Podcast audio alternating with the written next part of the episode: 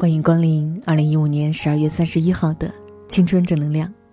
明天就是二零一六年了，这样的时间节点上，我们心中都会涌动很多关于新的一年的各种期许和愿望，都希望自己在新的一年有新的改变。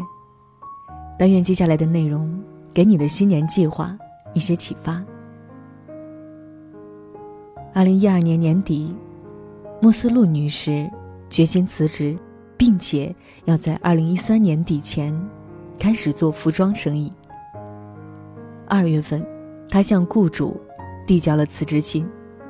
七月，轰隆一声，他开创了自己的时装公司。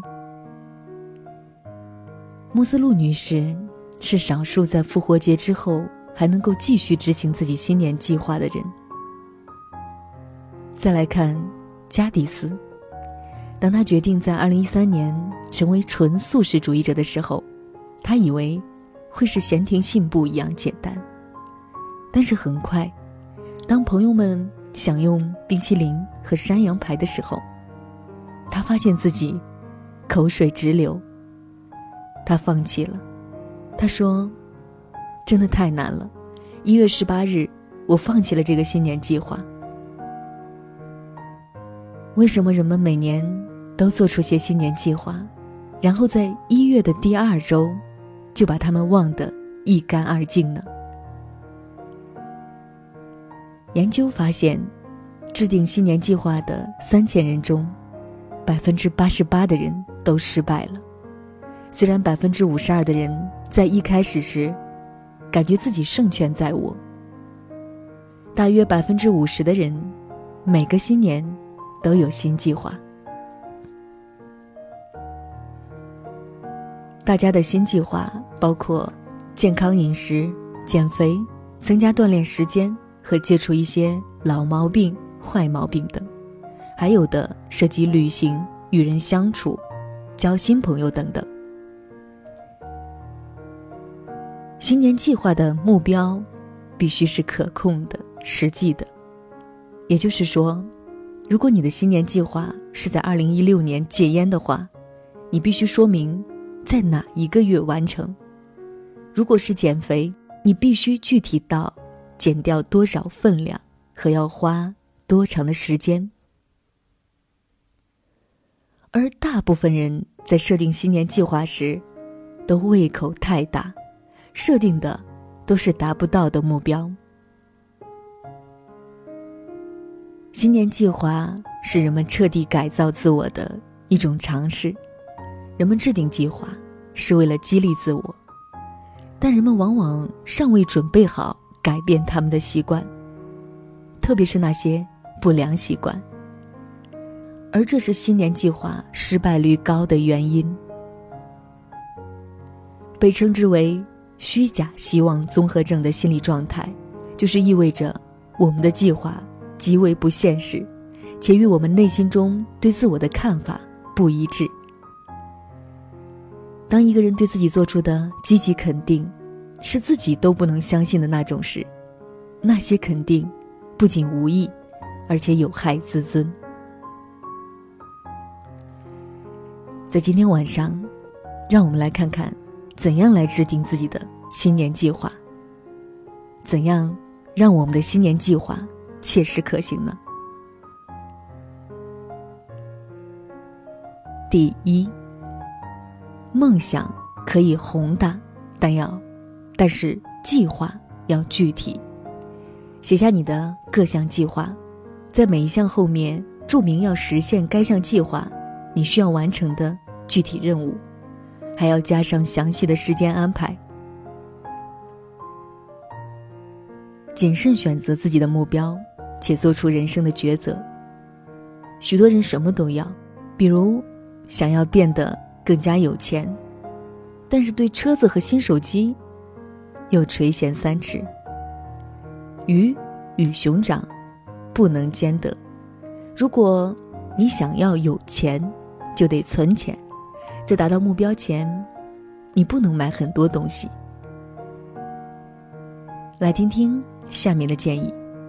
要想达成自己的新年计划，你必须准备好做出牺牲，我们大部分人想要生活有变化，但同时又希望自己过得舒舒服服的。假如你的朋友打电话让你去一家人人都吸烟的酒吧，而你的目标是戒烟的话，你必须准备好牺牲去那个酒吧的乐趣，坚持到底。这一点是很多人难以做到的。人们拒绝尝试某些计划，是因为那些计划看起来很复杂，还有停止某个习惯带来的痛苦。然而实际上并没有那么复杂。改变一个习惯大约需要三个星期，通常困难重重。往往人们失败的原因就在于不愿坚持到底。你会经历焦虑、迷惑、丧失动力以及怀疑自我。然而，这些都是你取得进步的迹象。假如你坚持，你也许会实现自己的新年计划。假如我戒了烟，那么我的胸闷和咳嗽会减少，口气会更清新。这样做，会激励你继续努力。不能只盯着结果看。你必须理解，戒烟的道路是漫长的，你不能只盯着结果看。你必须明白，比如说，你必须开始每周都减少吸烟的数量，把你的注意力放在行为上，而不是结果上。假如你要减肥，不要每天称体重，相反。要把注意力放在你吃了些什么，你锻炼了多久的上面。要改变行为，你必须要改变思维。你或许以为，假如你成功减肥或降低了债务，或者锻炼时间多了，你的整个生活就会改观。因此，当实际情况不如人意的时候，你可能很泄气，然后就倒退回旧的行为模式。计划要成功，最根本的是要改变行为，而要改变行为，你必须要改变思维，给大脑重新接线。假如你想通过“不想这么做”来改变默认的思维模式的话，结果你只是在强化那种默认的思维。要真正改变，你需要通过新的思维模式。来创造新的神经通路。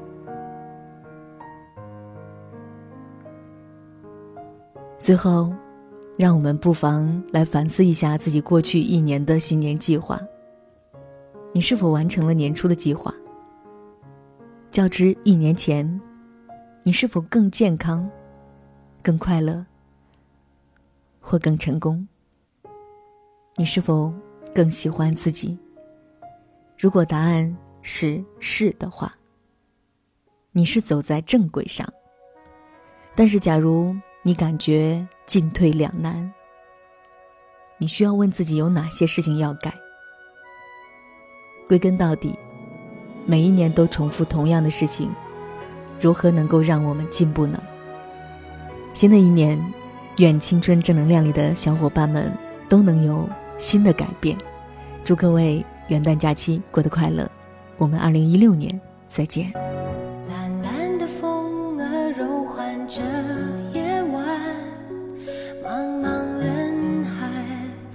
有谁被遗忘？远远的城市，最爱的人啊，遥遥相望，同一个穹苍。思念的山海，总是永无止境。相爱的季节，总是遥不可及。在睁开双眼之前，一切都也许是梦幻。